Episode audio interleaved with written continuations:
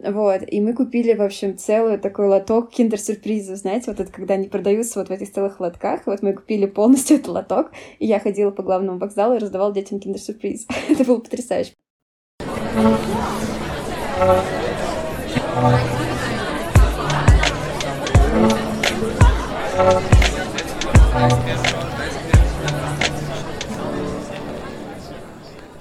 Привет, меня зовут Саша. А меня Соня. Вы слушаете 75-й выпуск «Вас подкаст». Подкаста, где мы обсуждаем переезд и жизнь в Германии. Пишите отзывы, ставьте оценки, мы есть на всех платформах. И также у нас уже довольно давно появился Patreon, где вы при желании можете поддержать наш подкаст материально. Ну, сегодня у нас такой золотой легендарный состав, наконец, снова в деле. И сегодня со мной моя соведущая Соня, и также в гостях у нас наш постоянный гость Инна. Привет, Ин. Привет, uh, да, это я. я, правда, не знаю, как себя представить теперь. Меня зовут Инна, я была уже несколько раз в этом подкасте. uh, да, я, может быть, кто-то меня знает по маленькому телеграм-каналу Их Инна. Uh, я живу в Берлине, и да, очень рада быть снова у ребят прошло пять выпусков, и наконец ты рассказала о своем канале и вообще представилась. Потому что, да, э, ну да, пришло уже время. Э, но Телеграм, этот канал твой уже закрыт довольно долго, я так понимаю, да, и, к сожалению, это такой закрытый клуб для тех, кто успел попасть. Да, да, поэтому это бессмысленно, максимально бессмысленное время я про него сказала. Ну что, давайте, может быть, немножечко Хотя есть ли смысл вообще обсуждать, как у кого дела? Ну, может быть, в рамках э, текущих реалий и в текущих координатах э, как-то можно обозначить э, хуже, лучше сейчас стало и вообще как обстоят дела в последнее время? Э, есть ли что-то, что занимает, кроме как основная тема, которая нас всех беспокоит последний месяц?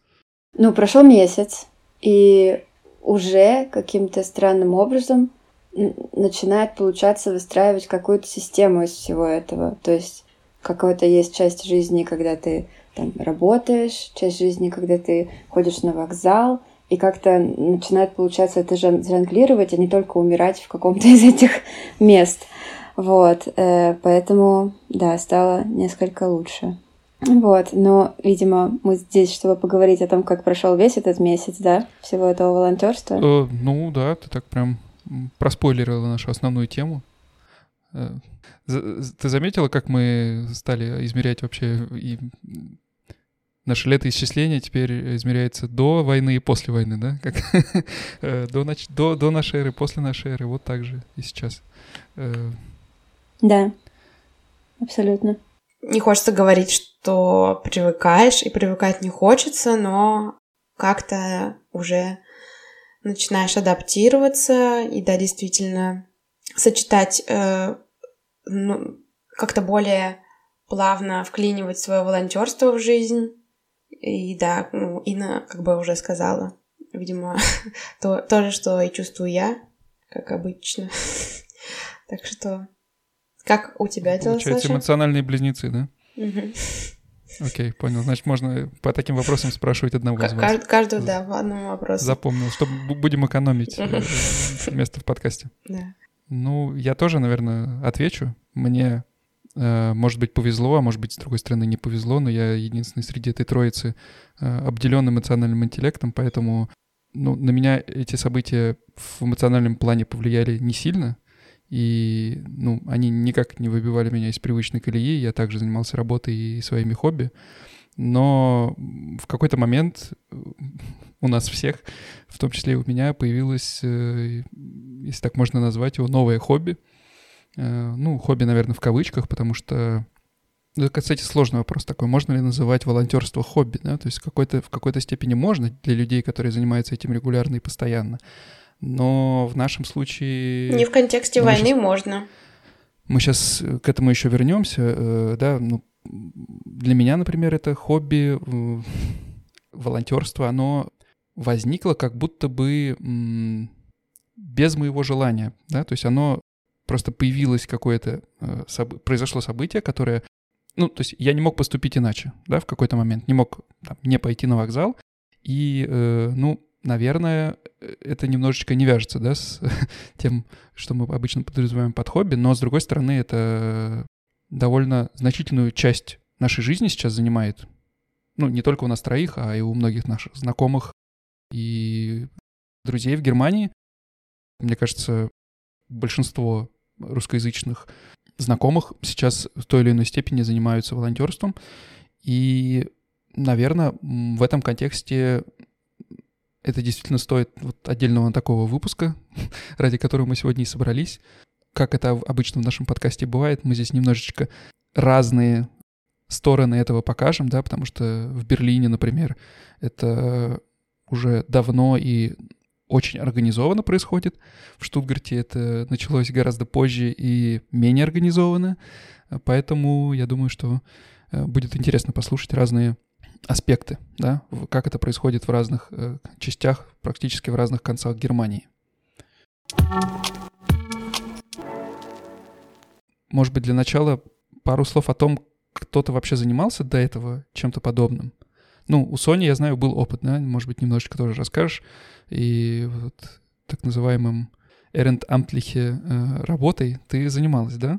Да, где-то примерно год я э, хожу в дом престарелых в качестве волонтера, просто играю в настольные игры, разговариваю, это очень полезно для немецкого, гуляю. Мне вообще, в принципе, нравятся старики, нравится с ними разговаривать, поэтому это я это волонтерство я определяю как раз как хобби. Вот, и, пожалуй, это весь опыт. Мы, кстати, хотели про это записаться, но, к сожалению, такое вот волонтерство по такому ужасному событию, к сожалению, нас опередило, и теперь мы вынуждены говорить про, про этот опыт.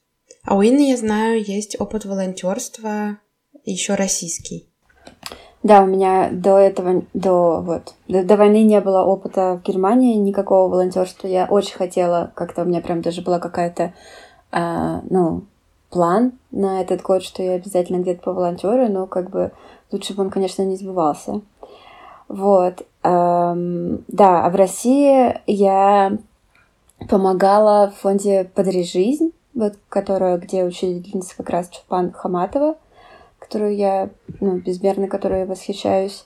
Вот, я... Э, это фонд, который помогает детям больными всякими онкологическими заболеваниями. И я э, то помогала... То, то, то, а, ну, самое запоминающееся, я работала как-то на играх победителей. Это где дети, которые победили рак, соревнуются как в каких-то спортивных состязаниях. Вот э, там идея в том, что дети после таких болезней боятся двигаться, и родители за них боятся, и как бы вот такое, такая игра помогает им перебороть этот страх и как бы вот вернуться в движение. Вот, и я там была ростовым котом. я ходила котом, и там дети входили и обнимали меня, то есть это было потрясающе. Вот, еще я хотела туда сдавать кровь вот в эту больницу Димы Рогачева, и, ну, иногда, когда там где-то нужны были волонтеры, коридоры, где-то там убрать место, где потом должно было быть э, пансионат для детей. В общем, да, я очень уважаю деятельность этого фонда, и мне было дико больно смотреть интервью с Чулпан после этого. Да, но это, в общем, вот такой был мой э, опыт волонтерства в России. Да, небольшой, но тоже было очень круто. Ну, в смысле, круто быть частью такого комьюнити, таких хороших, э, не безразличных людей. Да, наверное, это интервью было смотреть тысячу раз больнее, оно такое тяжелое, а если ты принимал в этом такое участие, то вообще... Ну да, потому что как бы я, например, была в этой больнице, вот, за которую из-за которой... Ну ладно, мы сейчас вообще в политику скатимся, конечно, как, которую Саша не хотел скатываться. А, но вот эта больница, которую построили, я была там, сдавала там кровь как раз. И я, это было, не знаю, лет пять, наверное, назад. И я была так поражена, что там улыбающиеся врачи, вот эти врачи, которые спасают детей, улыбаются. Ну, то есть у, у них какие-то там уточки на, на халатиках, и они ходят в кроксах. Не знаю, может быть, сейчас меня бы это так не удивило, но пять лет назад это просто вызвало мне какой-то дикий шок. Мне там после какого-то раза, когда у меня брали кровь, стало плохо, и эти врачи, которые спасают детей, так э, как бы заботились обо мне. Казалось бы, какой-то волонтер, которых у них там ну, не знаю, толпами ходят, подумаешь, плохо стало. Ну, короче, какое-то было невероятно человеческое отношение, и мне было такое ощущение, что ну, вот в таком месте точно смогут спасти детей как-то, да, поэтому очень надеюсь, что фонд выстоит. Ну, в Германии вообще другое, мне кажется, отношение к волонтерству, потому что в России, конечно, много фондов, особенно в Москве, да, но отъезжая немножечко от Москвы куда-нибудь в регионы, как-то это, ну, наверное, позвучит не совсем правильно, но волонтерством заниматься сложнее, да. То есть, понятное дело, если у тебя есть желание помогать, ты, ты всегда это сможешь сделать, но какой-то инфраструктуры для этого и какого-то настроенного процесса для этого ну, во многих городах просто нету. А в Германии, в каком бы городе маленьком ты не был, есть любая инфраструктура, будь то э, инфраструктура для жизни, также и э, с волонтерством. И ну, задолго до войны, еще и когда мы приезжали сюда до того, как переехали, постоянно видишь какие-то рекламы, какие-то э, листовки всяких фондов, и не только для помощи материальной, но и для помощи делом, да, то, собственно, то, чем обычно помогают волонтеры.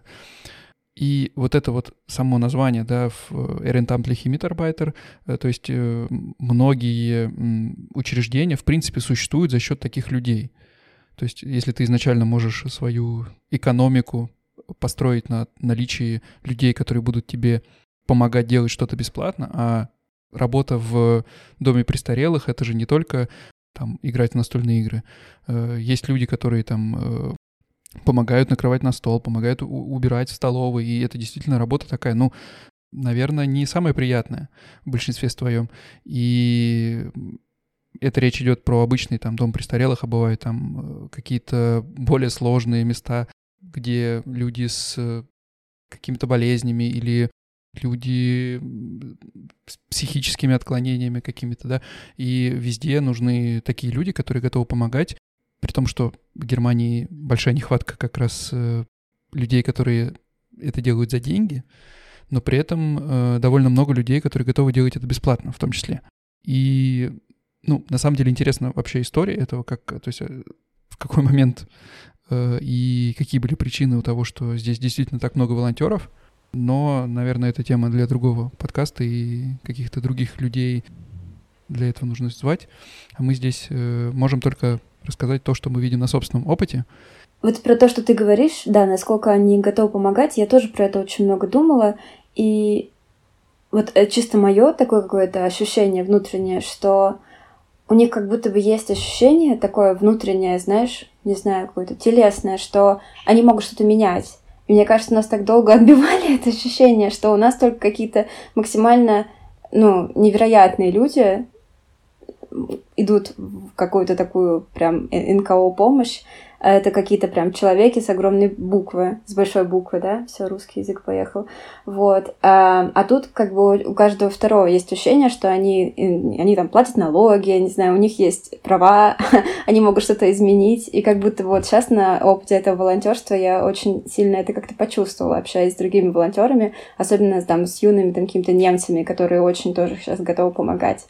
Вот. И еще хотела тебе ответить по поводу а, да, ты прав. Мне кажется, в основном все фонды сосредоточены в Москве, но их помощь не сосредоточена только в Москве. Например, те же э, старость, э, ра, э, старость в радость фонд, который как раз по помогает домам престарелых в России, они помогают э, домам престарелых в регионах. То есть как бы какая-то помощь тоже дотягивается в другие города России.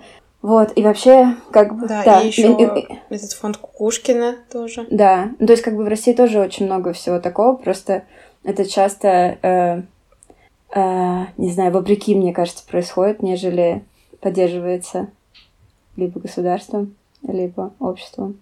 Да, я тоже хотела дополнить, я тоже об этом думала, и я сейчас помимо вокзала еще хожу в школу. В этой школе образовался класс из украинских детей.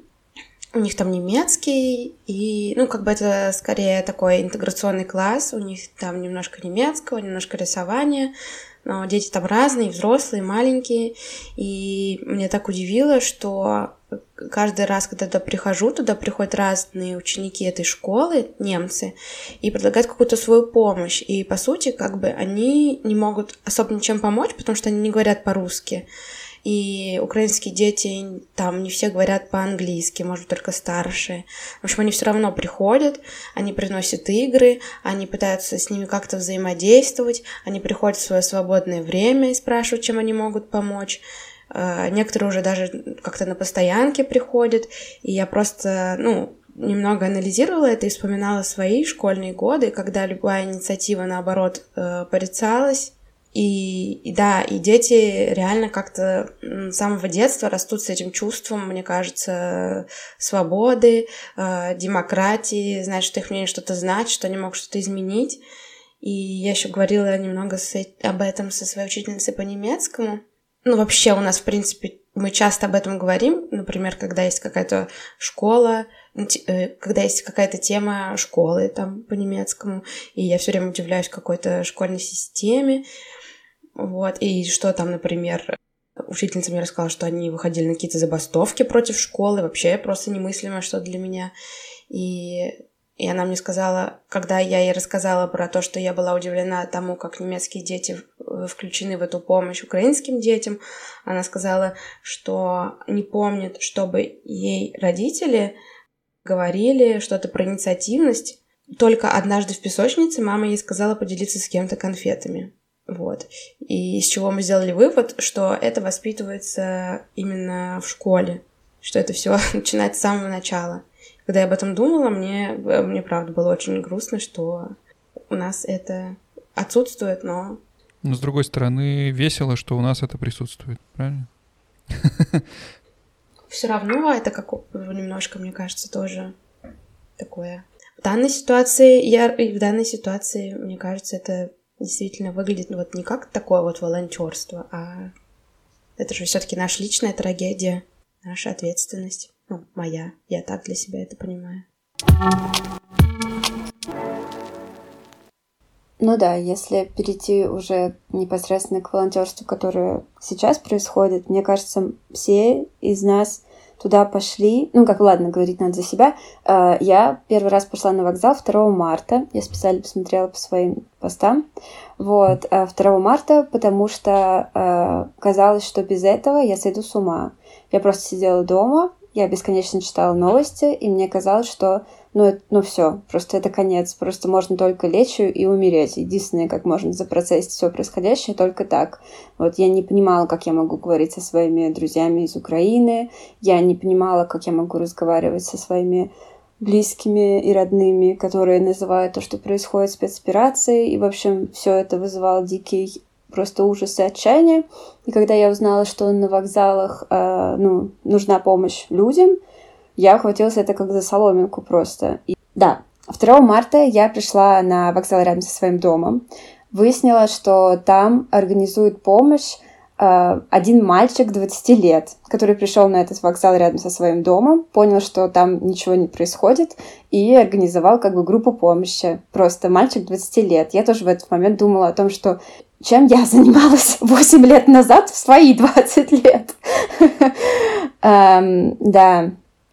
Э, и мы там э, как-то тоже очень были важны люди, которые говорят по-русски или по-украински. Мы помогали встречать э, людей из поездов, помогали им быстро пересаживаться на какие-то другие поезда.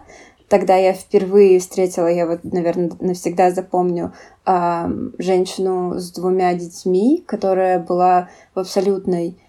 Она, видимо, держалась всю дорогу для детей, а потом, когда, ну вот я с ней рядом постояла, помогла найти поезд, что там купила чай, она расплакалась, она, она долго тряслась а, у меня в объятиях и долго по-украински мне рассказывала, ну, про всю свою боль. И это как бы было мое первое столкновение с людьми, которые бежали с войны. И я помню, что я посадила ее на вокзал, ой, на вокзал, на поезд, они уехали, я отошла оттуда и просто разревелась. И мне кажется, за, за всю войну это вот был первый раз, когда я плакала.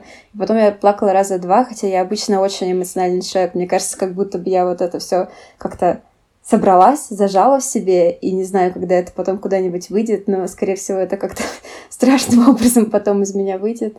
Ну, в общем, да, так началось мое волонтерство. Как это было у вас?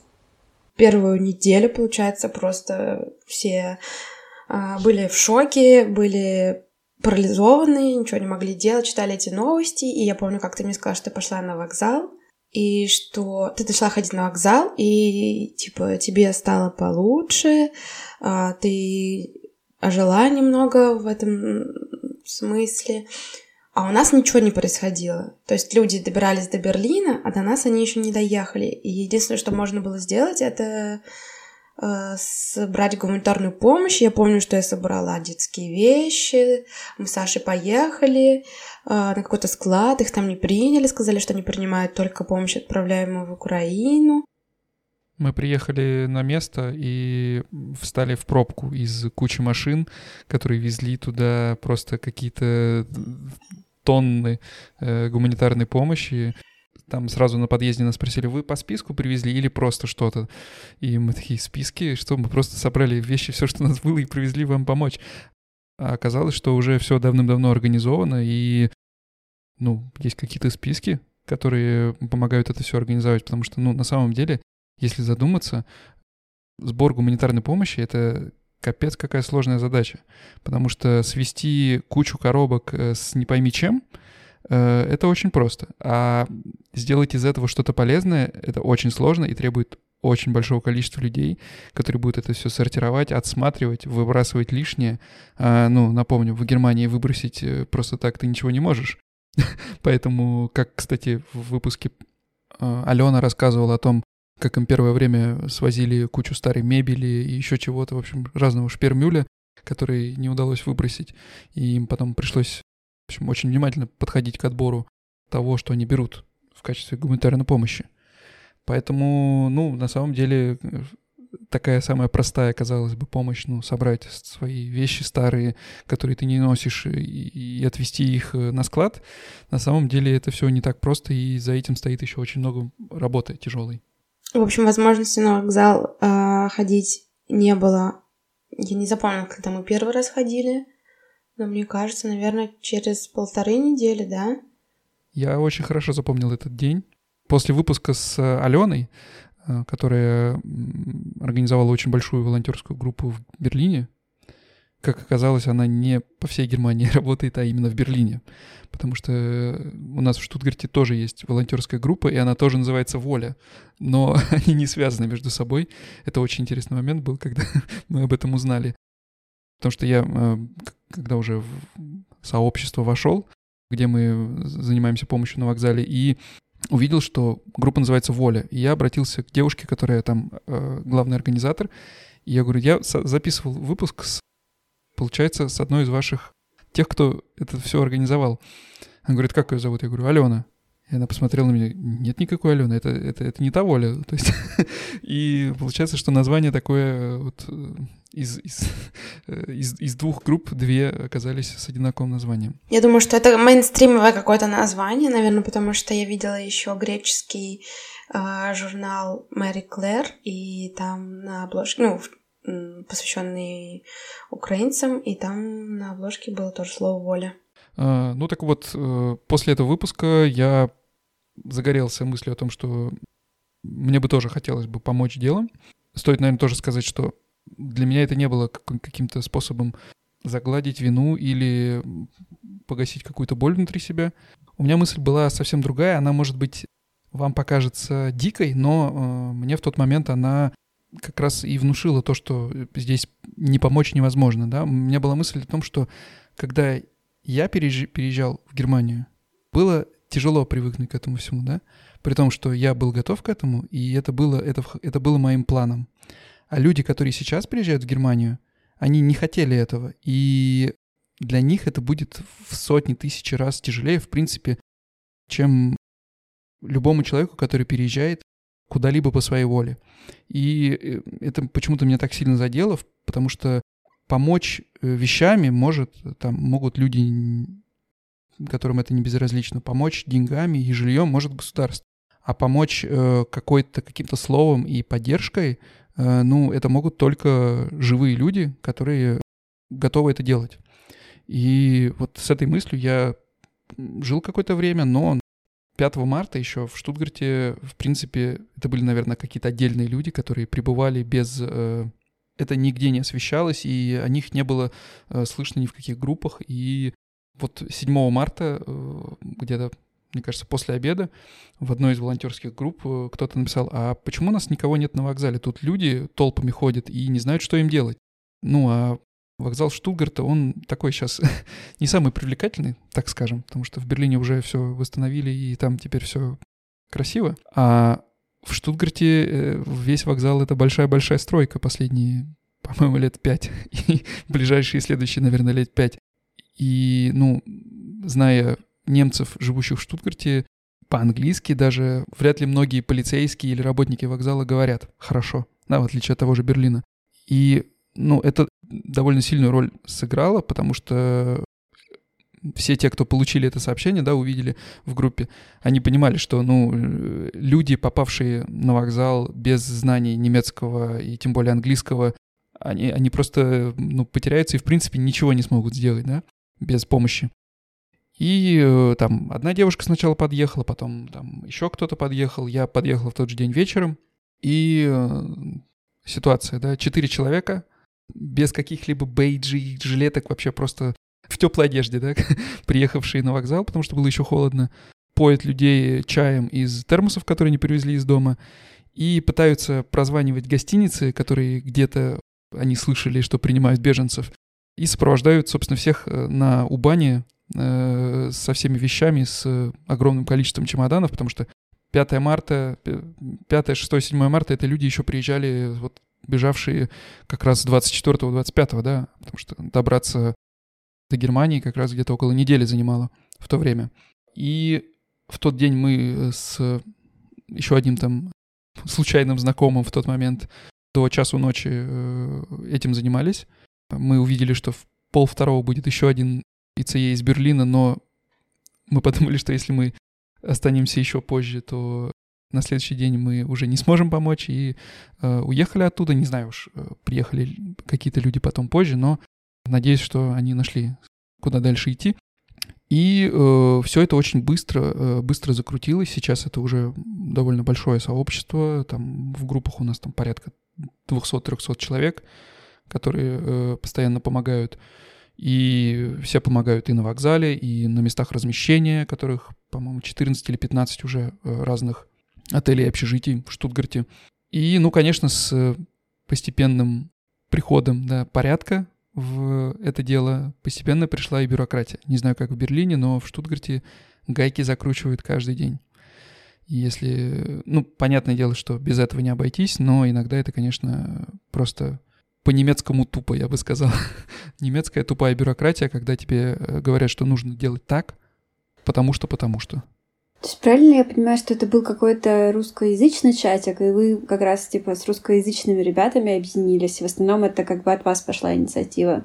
Ну вот туда, куда человек написал, а почему у нас на вокзалах никого нет, это был какой-то русскоязычный чат? Да, это был русскоязычный чат, э, но, как оказалось потом, есть группа «Воля», да, где и русскоязычные, и немцы тоже состоят. И сейчас у нас на вокзалах, на вокзале работают в том числе и немцы. И им находится работа там водички принести, проводить кого-то там до, до нужной станции, но, конечно, основную часть составляют русскоязычные люди, потому что, ну, основная работа на вокзале — это общение с людьми, и действительно, людей никогда не бывает много на вокзале, потому что ты можешь час, полтора часа разговаривать с одним человеком, и э, все упирается в то, насколько там человечно и насколько близко, да, ты сможешь помочь этому человеку. То есть, э, наверное, буду, будучи там, наверное, если бы не было возможности, чтобы много людей присутствовало, и два человека справились бы, в принципе, с направлением потоков, да, и тебе сюда, тебе сюда. А, но, конечно, такой человечности не было бы, и то, что для меня, наверное, в большей степени показательно, то, что мы все делаем правильно, это, ну, я, конечно, может быть, преувеличу, но 90% людей, которые покидали э, вокзал, кто-то на поезде дальше, кто-то в гостиницу, а кто-то, в, оп, зная, что он едет сейчас в общий зал, где он будет жить э, на койке среди 300 таких же людей, большинство людей уезжали с улыбками. И благодарили и улыбались. Э, и оказывается, на самом деле человек э, существо довольно простое, и все, что ему требуется, это чтобы его выслушали и по-человечески помогли. И, может быть, ты даже и не сможешь помочь, но, возможно, кстати, дело как раз в том, чтобы выслушали. И э, когда человек неделю провел, обычно все об этом рассказывают, что вот мы ехали в Польшу, нас там вообще никто не слушал, нас там э, шпыняли, нас там мы ночевали на вокзале, в Чехии вообще ужасно. И когда они приезжают и здесь находятся люди, которые м, готовы их слушать, это, ну, придает какой-то бодрости духа, и это приятно.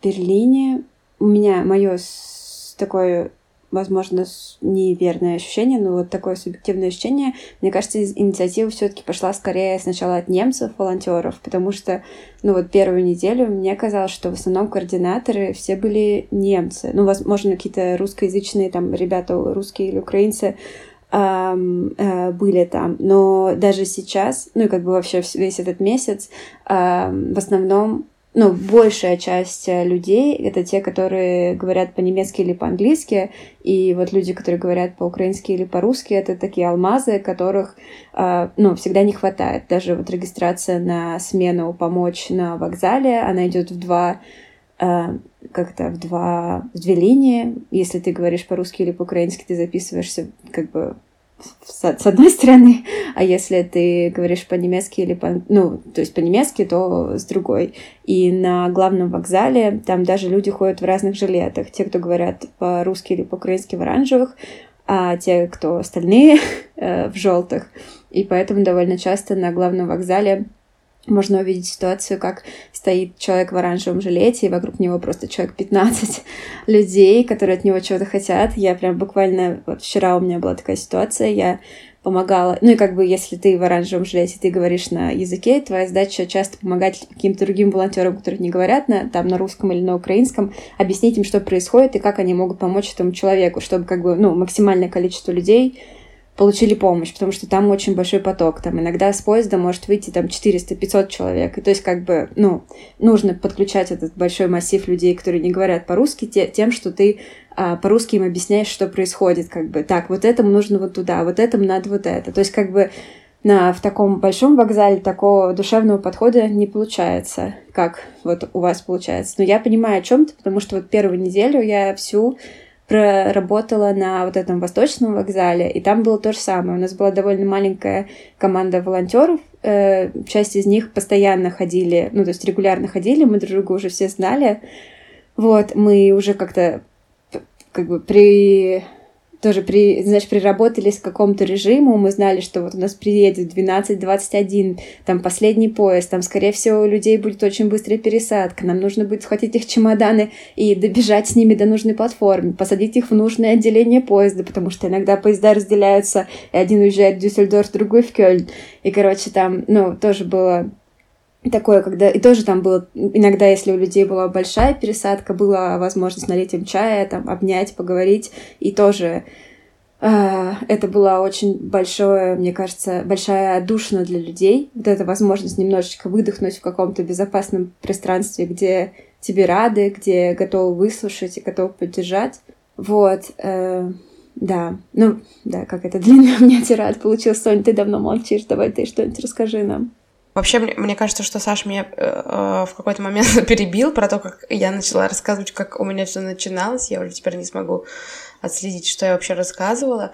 Но началось все вообще с того, что у нас ничего не происходило на вокзале, пока не прибывали к нам беженцы. Я э, посмотрела все, что можно сделать. Я нашла карту помощи, на которой можно было разместить свое объявление по жилью. Мы это сделали, и к нам начали откликаться люди. И вот если Саша говорит, что 7 марта он впервые пошел на вокзал, и, по-моему, 7 же марта к нам э, заселились люди пожить из Украины, из Мариуполя. Потом я тоже начала ходить на вокзал. Первый поход мой на вокзал тоже был такой очень эмоциональный. Мне кажется, я просто рыдала от каждой истории, отходила в сторонку. Конечно, было просто душераздирающее зрелище, Эти люди такие уставшие, такие замученные, которые уже ничего не понимают. И, женщина, которая у нас жила, говорила, что все время снится, что она пытается купить билет в Мариуполь. И это вначале все было... Ну, как бы, когда ты впервые с этим столкнулся, это было... Не знаю, словами не писать. А потом уже, да, как-то, ну, привыкаешь к этой волонтерской рутине, к новой реальности, что вот теперь так. А, ну, я, я вообще на вокзал не, не так часто, как вы, э, хожу. У нас, у нас, да, у нас не такая большая загруженность. И удается вот прям, мне кажется, у меня прям буквально ну, в 90% случаев удается какой-то вот именно этот э, контакт дать людям и поговорить долго, и выслушать всех, и помочь максимально возможно, там, то есть э, до того, что, а может быть, вы поищете мне чемодан, и попытаться его найти, и, и люди прям сразу же, да, действительно так меняются, то есть они могут приехать такие раздраженные, злые, а как только они понимают, что ты будешь с ними столько, сколько это потребуется, и решишь все их вопросы, они сразу же могут там сменить гнев на плач и расчувствоваться. И это, конечно, тоже. Вот. Потом я увидела в каком-то чате про то, что в школу, как я уже об этом упоминала, требуются переводчики. Я сначала подумала, что какой я переводчик со своим немецким. А потом я подумала, что вдруг больше никто не придет, решила сходить. И действительно, там пришло три человека, и как будто бы сейчас особо никто не ходит. То есть э, пять дней в неделю, и, наверное, не каждый день э, к детям приходят переводчики, и вроде как они справляются, но э, когда я прихожу, они вроде как очень рады. Да, я бы, я бы тоже был бы рад, если вдруг появлялась бы возможность понимать, что вообще происходит вокруг. Я хочу, знаете, что сказать, это я так как-то э, про Хаубанхоф так как-то обездушенно его описала. На самом деле там какие-то душевные истории тоже происходят. Например, во 2 марта мы с Олегом э, сначала днем пришла я, а потом ночью я туда еще Олега тоже прит... ну он тоже решил со мной пойти, вот и мы пришли на Осбанхоф, и там уже было достаточно русскоязычных волонтеров, и мы такие, ну что, поехали тогда на главный вокзал, вот и хотелось, а э, да, и хотелось что-то как-то совсем приятно сделать, и потому что это был прям вот первый день, не было понятно, как бы все еще не было настолько структурировано, как вот сейчас, месяц спустя, особенно главный вокзал, это настолько уже такая система проработанная, просто невероятно. Вот, и мы купили, в общем, целый такой лоток киндер-сюрпризов, знаете, вот это когда они продаются вот в этих целых лотках, вот мы купили полностью этот лоток, и я ходила по главному вокзалу и раздавала детям киндер-сюрприз. это было потрясающе, примерно те же ощущения, как когда я котом работала вот на играх победителей, примерно такое же. Вот, а про другие душевные истории, вот у меня недавно было на главном вокзале, Сначала меня хотели меня попросили с ними походить Красный Крест, врачи от Красного Креста, вот, которые, кстати говоря, я думала, что они на зарплате, а оказывается, они тоже волонтеры. Они волонтеры, да, да? они волонтеры. Я, про... я, я тоже думала, что они на зарплате. Нет, оказывается, что они тоже волонтеры. Это врачи, которые там работают смену по 8 часов, тоже бесплатно, чисто помогают. И я шла с ними по платформе, ну, если нужно было бы что-то перевести. И там из поезда вышел мужчина с очень беременной женой, прям такой, прям совсем рожать-рожать, и маленьким ребенком. И он как-то очень так судорожно схватил меня за руку, что типа, жена, как бы вот э, беременная, мы уже три дня, вот это все, и я поняла, что ну как бы надо идти с ним, потому что очень, как бы очень он встревоженный, естественно, и как получилось с ними сделать им тесты и там налить воды, и я вот э, вызвала врачей из Красного Креста, чтобы посмотрели эту девушку, все ли с ней в порядке, потому что она себя не очень хорошо чувствовала. Я тогда замахала всех координаторов на этом главном вокзале, вот, потому что я хотела, чтобы им вызвали машину, они должны были дальше ехать, лететь в Дальше они летели, им нужно было добраться до аэропорта, но у девушки уже такой большой живот, что ей было просто больно передвигаться. И сначала этот мужчина спросил меня, откуда я. Я ответила, что из России. И сначала так довольно, ну, не то чтобы как-то злобно со мной разговаривал, но очень настороженно так и примерно с посылом, что же вы творите. А потом в конце, когда все, когда уже закончился, они поняли, что я с ними там полтора часа нахожусь и жду, чтобы как бы все закончилось, чтобы все было хорошо. Он меня обнял так порывисто, уезжая, уезжая на машине. И тоже, конечно, такие моменты понимаешь, что ну вот не зря пришел. Ну, понимаешь это, а еще потом думаешь о том, что ну какой же пиздец, что человек, который ждет ребенка, там месяц назад главная там проблема была, как какую выбрать коляску и имя, что сейчас им вот такие проблемы нужно решать. Конечно, э, очень сложно все это проживать потом. Не знаю, насколько вообще люди это проживают. Вот, а еще просто так получилось, что мы с Соней описали наши чувства, что мы как бы пытались спасти себя, а Саша такой, типа, а я вот сочувствую людям. Поэтому надо сказать, что мы с Соней тоже, конечно, людям сочувствуем. Ну, чтобы немножечко отойти от этой темы, я вброшу такой вопрос.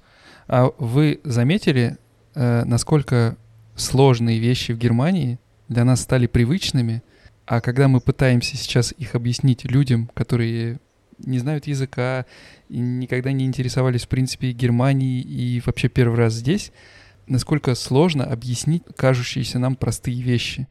Да, и когда особенно ты говоришь что-то там, э, не знаю, например, как недавно была ситуация с э, людьми, которых я посадил в поезд, э, который как раз, как ты говоришь, разделялся, на билете же все написано, да, но э, вот эта система, в принципе, как это все написано, и то, как это показано там на табло, то, к чему мы уже привыкли и не обращаем на это внимания, ну, люди просто этого не видят и не понимают. И опять же, вот повторюсь, насколько тяжелее, в принципе, вкатиться в это и разобраться, когда ты, в принципе, и не хотел разбираться в этом, да, потому что для меня там Германия всегда была страной, куда я стремился, и был рад это все узнавать, и ну, наверное, также и с языком, да, мы когда обсуждали как раз как, как учить немецкий, э, то насколько проще язык, учить язык, когда у тебя есть мотивация. Также и тут как, насколько проще интегрироваться, когда у тебя есть желание интегрироваться, а когда у тебя нет желания интегрироваться. И, кстати, мы говорили об этом в выпуске с Аленой, и можно еще раз повторить, что, потому что сейчас, может быть, кто-то не поверил в это, и, но сейчас я могу сказать на собственном опыте, что действительно, ну, добрая половина людей, в принципе, хочет потом вернуться. И все всегда очень внимательно, уже в последнее время, да, прошаренные люди и знают про э, различия между э, беженством и 24 параграфом. Говорят, мне не беженство, потому что я хочу вернуться. Мне, я, я бегу от войны, и я только, на, только на, до окончания войны здесь. Я потом обязательно вернусь. И действительно, то есть, ну, большинство людей здесь не навсегда. И при этом э, они не знают, на какой срок, и при этом без... То есть они не могут здесь... Ужасное подвешенное состояние. Без интеграции ты не, не выживешь здесь. Но при этом очень сложно интегрироваться, если ты не планируешь здесь остаться. И такой замкнутый круг получается. И опять же вернуться к тем простым вещам, да, которые очень сложно объяснить. Э, это проявлялось везде там э, от момент, от того момента, как, когда ты пытаешься объяснить, как пройти, как проехать там до определенной остановки на Убане, и в итоге плюешь на это дело и едешь с человеком просто туда и тратишь там час времени просто, чтобы провести человека. И заканчивая э, лекарствами, э, там условно подходит человек, говорит, у меня горло болит, у вас есть таблетки от, от горла? Э, и ты понимаешь, что ну, ну нет, то есть Красный Крест тебе не даст таблеток, потому что у них нет на это права. Они могут отвести тебя там, куда, могут отвести человека в центр помощи медицинской, и там выпишут. И вообще с таблетками э, большая сложность, возможно, они там будут по рецепту. Тут ну, ты пытаешься это объяснить людям, и, ну, как понимаешь, что это совсем другой мир, вот этот момент. Хотел обсудить с вами. Сталкивались вы с таким? Ну, я, на самом деле, даже другое хотела прокомментировать, что я тоже, большинство людей, с которыми я разговариваю, они говорят, когда же это закончится, я хочу домой, как мне жалко мой город. Я, да, помню, что я провожала мужчину одессита, э, такой такой прям какой-то восточный такой мужчина, он еще на каком-то таком восточном языке говорил, ну, как бы со мной по-русски, а созванивался с кем-то по телефону а, на каком-то восточном языке, и вот он не дал помочь ему с багажом, мне пришлось это как-то э, обхитрить его, чтобы купить ему кофе, потому что он не хотел, чтобы девочка ему покупала кофе, сказал, что это как бы мне вернут эти деньги. Вот, и, и такой, значит, очень мужественный мужчина, э, пожилой, и потом он мне рассказывал, как ему грустно покидать Одессу, и заплакал, заплакал прям вот сотрясаясь, вот, и как-то это настолько меня так это ну, как-то поразило, вот этот контраст такого, значит, сильного э, мужчины, который просто вот, да, просто взрывается слезами потому, как ему грустно оставлять свой город. И таких очень много людей, которым действительно, ну, как бы, а некоторым уже не, нечего оставлять, потому что городов не остается никаких. Вот. Я заставила Соню плакать. Соня, какой раз за, за войну ты плачешь? Ой, котик. Вот, а по поводу интеграции я хотела сказать, что это немножечко в сторону мысль, но да, вот про то, что ты говоришь, насколько это все сейчас проще, да, даже мне, например, сейчас, поскольку я работаю на английском, у меня немножечко под uh, ухудшился немецкий, но даже только с английским настолько, ну, как бы, насколько чувствуешь себя вообще в привилегированном положении, потому что люди, которые приезжают и без немецкого, и без английского, они абсолютно потеряны, абсолютно потеряны. И после такого еще, что им пришлось пройти, это, конечно, вообще ужас. И по поводу интеграции, вот, например, ты действительно прав, что мне кажется, все это куда легче дается, когда ты уже принял решение. Например, я даже сама по себе сейчас тут чувствую, что, ну вот сейчас для меня вопрос иммиграции абсолютно, конечно же, решен. А, я абсолютно понимаю, почему мы в Германии. Я бесконечно благодарна Олегу теперь. Возможно, это такая отсылка к нашему прошлому выпуску про страдания.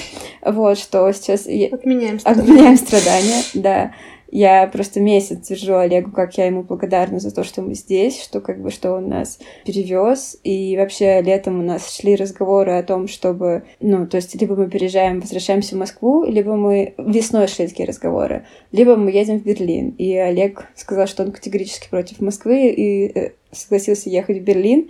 Я, я ну, прям первую неделю с ужасом думала о том, что было бы, если бы Олег согласился вернуться в Москву. Я бы просто сейчас ненавидела себя просто вообще. Ну вот, да, короче, это к чему? К тому, что вот сейчас я совсем разбираюсь со всеми процессами с большим интересом, потому что я понимаю, что, ну, как бы Германия страна, в которой я хочу теперь жить. Меня очень... Я очень вдохновилась людьми, которыми так готова помогать. Мне очень нравится их молодежь, с которой я сейчас очень много пообщалась. Возможно, это какая-то лучшая их прослойка, потому что как бы которые готовы помочь, но я в бесконечном восхищении там сейчас, и мне кажется, что если вот у меня когда-то будут дети, мне бы хотелось, чтобы они росли в такой среде, чтобы они вырастали вот ну, такими людьми, которые не боятся выражать свое мнение, которые понимают, что от них что-то зависит, что они что-то могут изменить. А, не знаю. В общем, это как-то меня бесконечно восхитило. Сейчас я вернулась снова учить немецкий тоже на таком же воодушевлении, потому что я понимаю, что как бы мне здесь жить, и, ну, надо интегрироваться.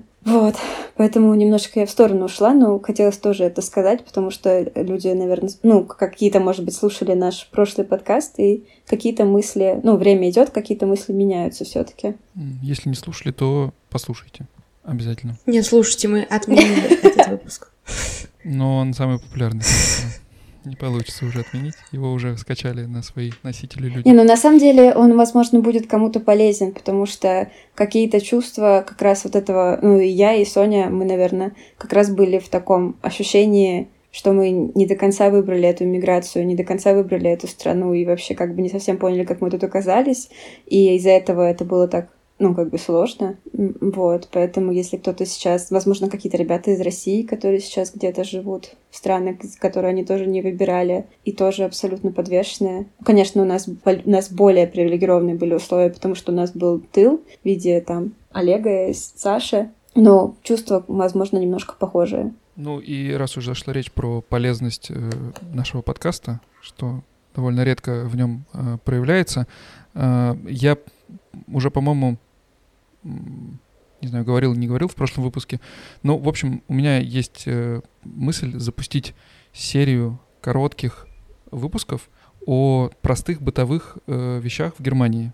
Ну, много кто сейчас пишет об этом э, у себя в каналах, много кто снимает про это видео. Ну, мы, чем богаты, тем и рады, собственно, умеем трепаться языком, поэтому запишем про это аудио. Ну, наверное, там начнем с э, базовых там покупки продуктов и вообще, что... Вот, кстати, да, покупка продуктов. Я недавно пошел в магазин. У нас в нашем ближайшем Алди появилась семья, которая регулярно там закупается, тоже украинская, где-то здесь, они недалеко, видимо, нашли жилье.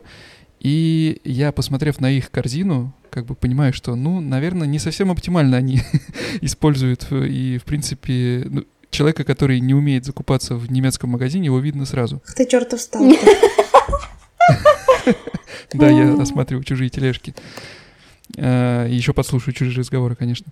Но э, мне кажется, что такие выпуски помочь, ну, не только выпуски, в принципе, такая информация, да, поданная в любом виде, она э, может помочь людям э, сориентироваться, и, может быть, как такая памятка э, поможет людям э, хоть чуть-чуть интегрироваться, и для тех, кто здесь ненадолго прожить это время, для тех, кто здесь надолго, ну, в общем, первой ступенькой в интеграции станет.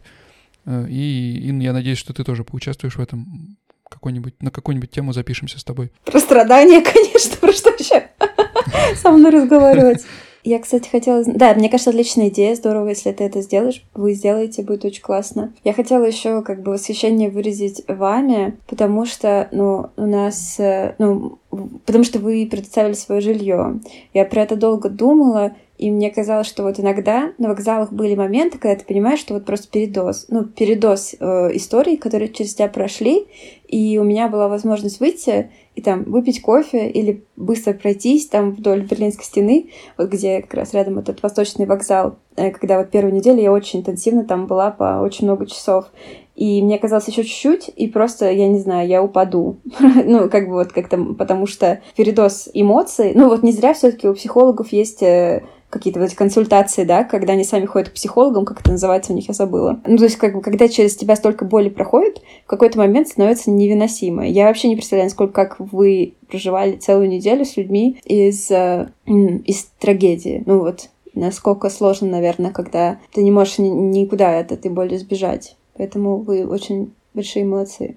Я молчу, никого не перебиваю, чтобы не, чтобы не говорить монологом. А я, кстати, знаете, про Зеленского хотела сказать, что получается у нас-то прям отличный гендерный состав, мы перевешиваем. Хотите, расскажу смешную историю? Давай.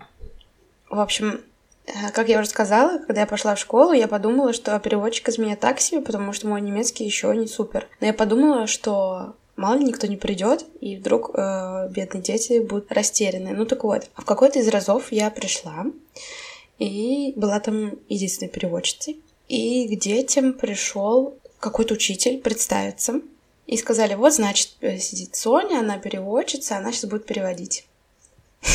И этот э, мужчина, учитель математики, начинает толкать речь. По-другому это не назовешь. Очень грандиозную. И он говорит, говорит, очень-очень долго. Я вообще ничего не понимаю, что он говорит. И все дети... И он смотрит на меня такой, типа, давайте. И дети все на меня повернулись и смотрят. И я думаю, так, ну, в целом, я здесь одна русскоговорящая. А дети немецкого еще не знают. И я могу сказать, в принципе, все, что угодно. Ну, естественно, в сохраняя, наверное, контекст того, что он, этот мужчина хотел сказать, я сказала, вот, я вас приветствую, э, очень рада вас тут видеть. Ну, в общем-то, ну, сказала от себя тяну. Просто, просто понравилось обманывать людей. Нет, просто, просто, просто, это, просто это я к тому, что вот, ну, как бы я боялась как раз-таки вот этого момента, что сейчас меня заставят э, переводить какие-нибудь э, математические теоремы или что-то такое, но в целом это не важно, потому что это было не важно. Ну, как бы я, в принципе, понимала, что он говорил, просто я не могла это сказать настолько грандиозно, сколько он это сказал. Вот. Но просто мало ли, может быть, вдруг кого-то что-то такое останавливает. Всегда важно важна поддержка, мне кажется, в первую очередь, нежели там какие-нибудь скиллы. Да. А, волонтерские или языковые. Да, в Берлине вообще можно только с английским. Я, э, вы невероятно крутые, еще раз повторю. Возможно, в Берлине действительно вся волонтерская как бы движение, оно между собой общается на английском. И даже когда там кто-то общался на немецком, я их понимаю, отвечаю все равно на английском, потому что мне кажется это быстрее, потому что у меня лучше английский, и как бы это, мне кажется, эффективнее, ну, как бы для, для задачи. Поэтому если кто-то в Берлине говорит по-английски и по-русски или украински еще не ходил на вокзалы, э, можете это исправить. Особенно сейчас на главном вокзале часто пишет координатор девочка, что утром в утренние смены нужны люди. Вот, поэтому если еще нет, можете наверстать. А про языки я хотела сказать тоже, возможно, немножко веселое что-то.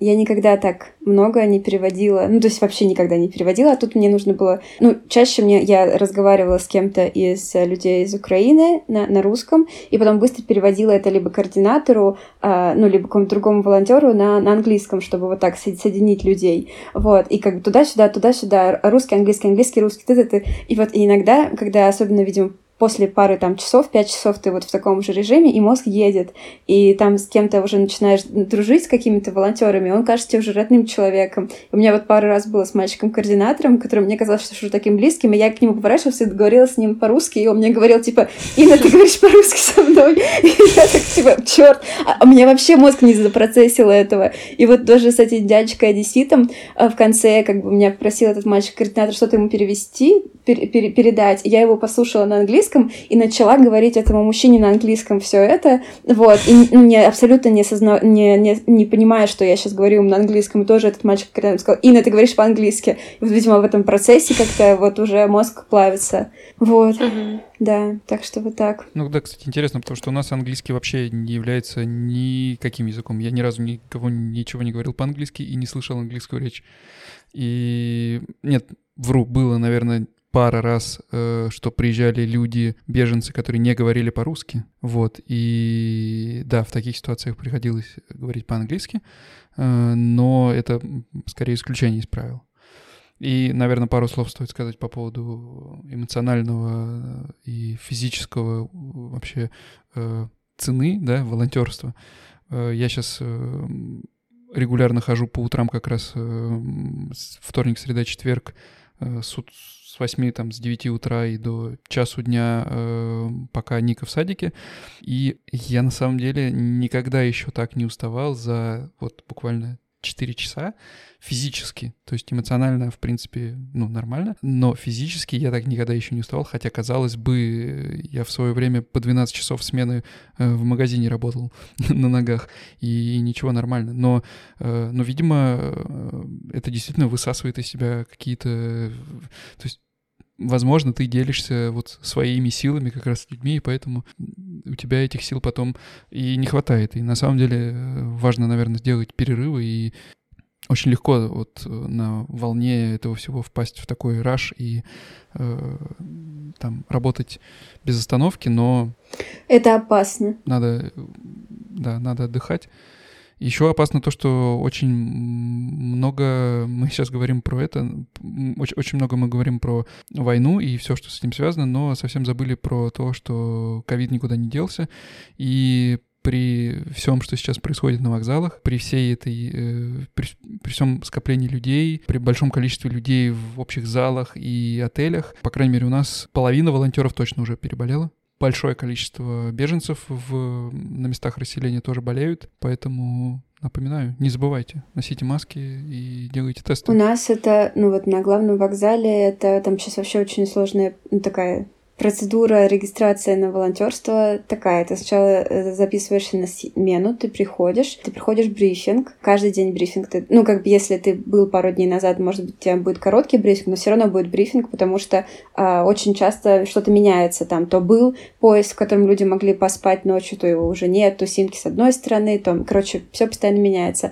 И ты дальше записываешься уже на месте, ты должен показать свои, то, что у тебя есть прививки, и, и одновременно с этим ты показываешь тест, то есть как бы волонтеров пускают только по отрицательному тесту помогать на главном вокзале. Ну, таким образом пытаются как-то, видимо, предотвратить, хотя бы, чтобы волонтеры не были разносчиками. И очень просят, ну, всех носить маски, в том числе и люди, которые приехали из Украины. Вот, там, конечно, это сложно, потому что люди приехали с войны, им не до масок, естественно. Вот, и поэтому часто ходят люди, напоминают маски, пожалуйста, маски.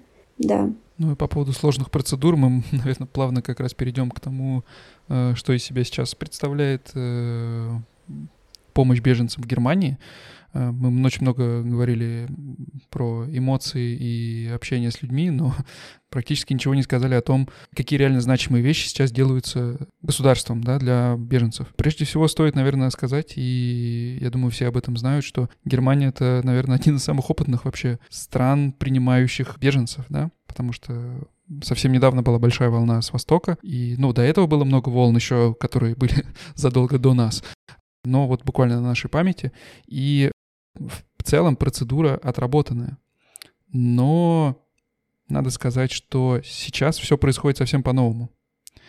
И, кстати, это вызывало некоторое такое недовольство у тех, кто бежал от других войн, да, ранее. Потому что у тех же сирийцев, например, были совсем другие процедуры и совсем другие процессы, да, и все было сложнее и дольше, чем сейчас, потому что сейчас все проходит по ускоренной и упрощенной процедуре. Для украинцев, у которых есть загранпаспорт, 90 дней можно находиться на территории Германии без какой-либо регистрации и визы. Но это много, то есть три месяца в целом, это еще они даже не прошли с начала войны. Тех, кто решил остаться на дольший срок, предлагается оформиться для получения вида на жительство полноценного. Это полноценное пластиковый вид на жительство, как у любого из нас, с правом на работу, без каких-либо ограничений. И, ну, на самом деле это, мне кажется, в плане документального оформления это самое лучшее, что могло дать вообще правительство в данной ситуации. И то, что этот параграф был принят там, и вообще это новый параграф, да, которого ранее не применялось в отношении беженцев, это очень интересно, как за меньше, чем за месяц, да, там, за пару недель его придумали, рассмотрели и приняли. Я на самом деле никогда еще не видел, чтобы в Германии что-то так быстро делали, как э, вещи, которые связаны сейчас с беженцами из Украины.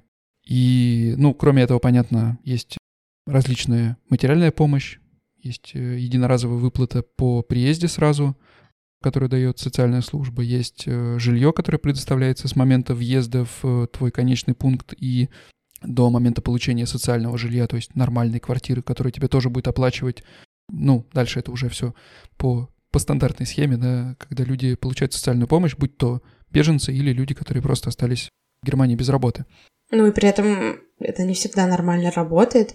Был такой случай у нас. Мама с дочкой.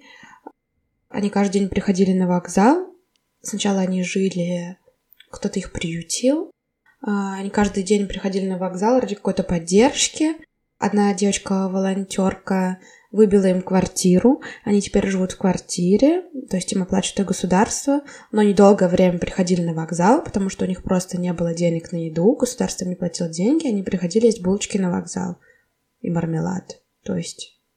И как бы вот эта девочка-волонтер, которая как бы помогала им с квартиры, она им привозила еду, ну, то есть опять все своими силами, то есть это все не так уж прям классно и слаженно работает. Что они там приняли? Приняли, но там людей, например, могут не регистрировать какое-то время, и хорошо, что приняли, но работает это пока не особо. На самом деле тут э, вот типичное немецкое непринятие каких-то индивидуальных случаев, я это так назову. То есть все, что не по стандарту, все, что не по плану, все, что не по каким-то прописанным процедурам, но все вызывает какие-то проблемы. То есть будь то регистрация по месту, да, то есть людей, прежде чем зарегистрировать, мы придумали, что мы даем людям ВНЖ, но ВНЖ ты не можешь получить, если пока у тебя нет прописки. Чтобы получить прописку, тебе нужна квартира. И, ну, вот только сейчас люди догадались прописывать прямо в отелях, а до этого люди просто сидели и ждали, и у них не было никаких шансов. Ну, то есть шанс найти в Штутгарте какую-то квартиру, но он стремится к нулю и у человека с постоянной работой и хорошей кредитной историей, да? люди там по, по несколько месяцев ищут квартиры, а тут люди приезжают с маленькими детьми, с кучей животных, и это еще сильнее осложняет, да? И так небогатый рынок недвижимости э, в Штутгарте. И вот эти вот все моменты, когда, ну, а в такой ситуации у тебя не может быть ничего по плану. У тебя постоянно происходит что-то не по плану. И билеты на поезда, которые были бесплатные, они уже очень неохотно даются. И буквально сегодня вот был на вокзале, и разговор с сотрудником немецких железных дорог э, уже больше похож на допрос в полиции, да, когда ты приходишь с людьми и пытаешься купить им билет до Берлина, а тебя пытаются раскусить, что людям-то на самом деле в Берлин не надо, потому что э, Потому что в обратную сторону билеты уже не бесплатные, это одно дело. Хотя бы есть такое правило. У меня был такой случай, что значит, была семья, мама, ее мама и ребенок. То есть мама, бабушка, ребенок. У бабушки была онкология, им нужен был билет до Испании. Я на тот момент э, в общем, смысл в том, что каждый раз, когда приходишь на вокзал с каким-то перерывом, уже происходят какие-то модернизации, какие-то новые правила. И я, в общем, пошла покупать им билеты в Испанию. И мне, значит, мужчина, продающий билеты, говорит, а их кто-нибудь ждет в Испании? Я говорю, я не знаю. Он говорит, ну вы у них спросите. Я начинаю у них спрашивать, ждет ли. Они говорят, там, да, она кто-то ждет. И потом он начинает еще какие-то вопросы задавать, еще какие-то вопросы задавать. И я думаю, блин, какого хрена вообще должна у них это спрашивать? И он говорит, а вы спросите, им точно надо в Испанию? А вы им скажите, лучше можете им пусть тут остаться. И я уже в какой-то момент понимаю, что э, как бы у людей есть какой-то свой план, почему я должна вмешиваться в их жизнь, почему этот мужик вмешивается в их жизнь. И как бы, в общем-то, сначала я просто растерялась, а потом я поняла, что он просто какой-то мудак. Вот. И сейчас эти, да, случаи участились, сейчас уже билеты продают как-то неохотно. Ну, мудак мудаком, но как раз в этот момент понимаешь, что, ну, наверное, как бы пафосно это не звучало, но, наверное, для тех, кто переехал из России, так скажу аккуратно, эта трагедия, она как будто бы ближе и воспринимается более лично. Да, то есть для нас кажется, ну как люди не дают билеты бесплатные, да, то есть людям же надо ехать на поезде, у них нет денег на билеты. А если ты спросишь об этом э, немца, да, или там мы, у нас были разговоры как раз э, там, руководителем там вокзала, да, с работниками Deutsche Bahn, и если отбросить эмоциональную сторону вопроса, у них вполне э, конкретные аргументы. Люди приехали уже в свои конечные пункты, уже заселились, многие уже прописались и продолжают просто пользоваться возможностью ездить бесплатно по железным дорогам.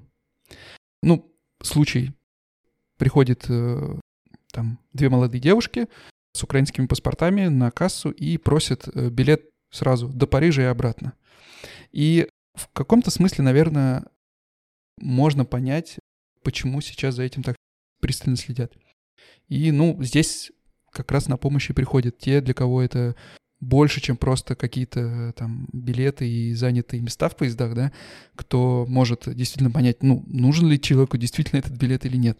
Ну, тут, конечно, встает вопрос, э, насколько каждый из нас готов там быть вершителем судеб людей, да, потому что это я тоже заметил э, как ответ на простой вопрос, который ты можешь даже не подумав бросить человеку, на самом деле, ну, окажет влияние на его дальнейшую, в принципе, судьбу когда ты покупаешь билет людям, и они спрашивают, а нам надо туда вообще ехать?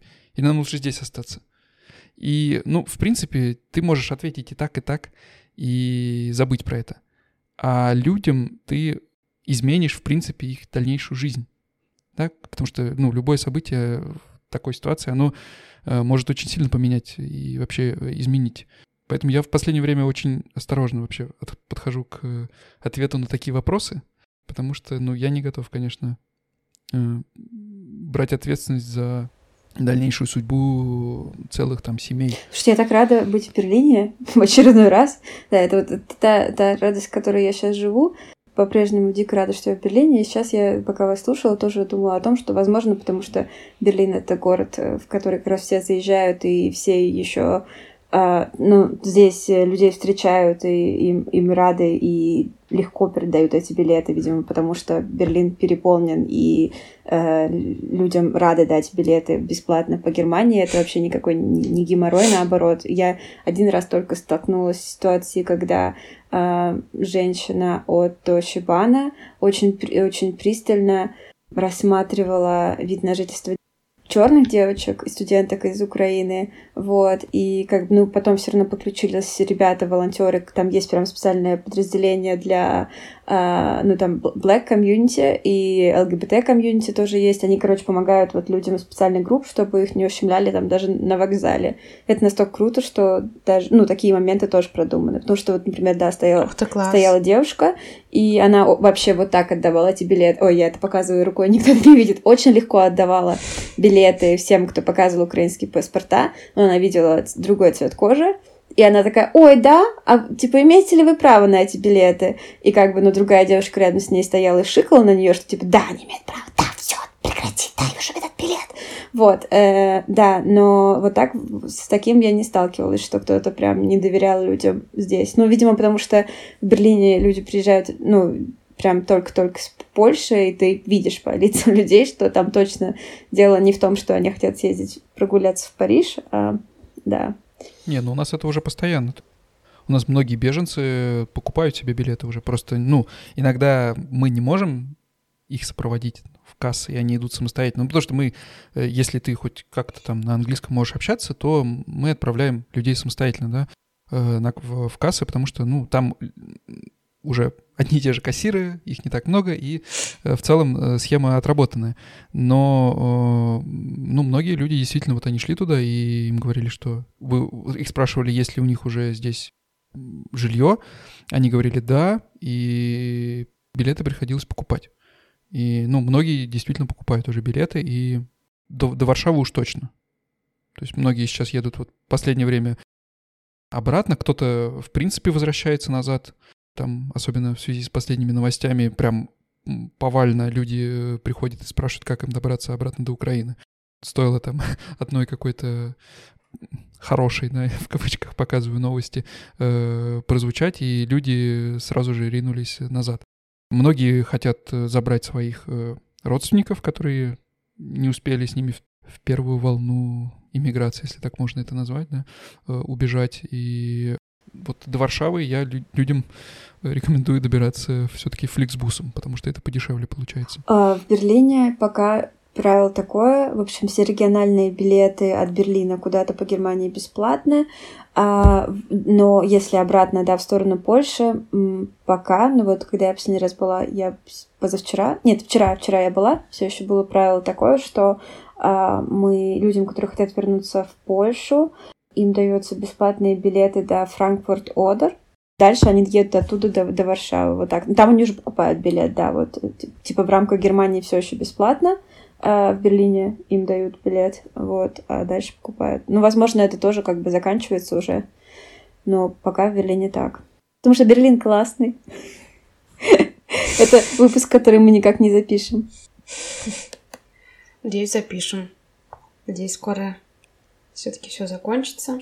Ну, что-то тоже классное в своем в своем роде, да, тут очень много богатых немцев, э, что позволяет, что вот как раз сейчас проявилось, не знаю, как в Берлине, но в Штутгарте очень много, прям э, можно долго листать, особенно первое время, предложение э, немцев взять к себе пожить, причем в большинстве своем это от полугода и больше срок, немецкую семью. Ну, в основном это, Украинскую конечно, ты имеешь в виду? Ты сказал людей. немецкую просто да, украинскую семью, э, пожить.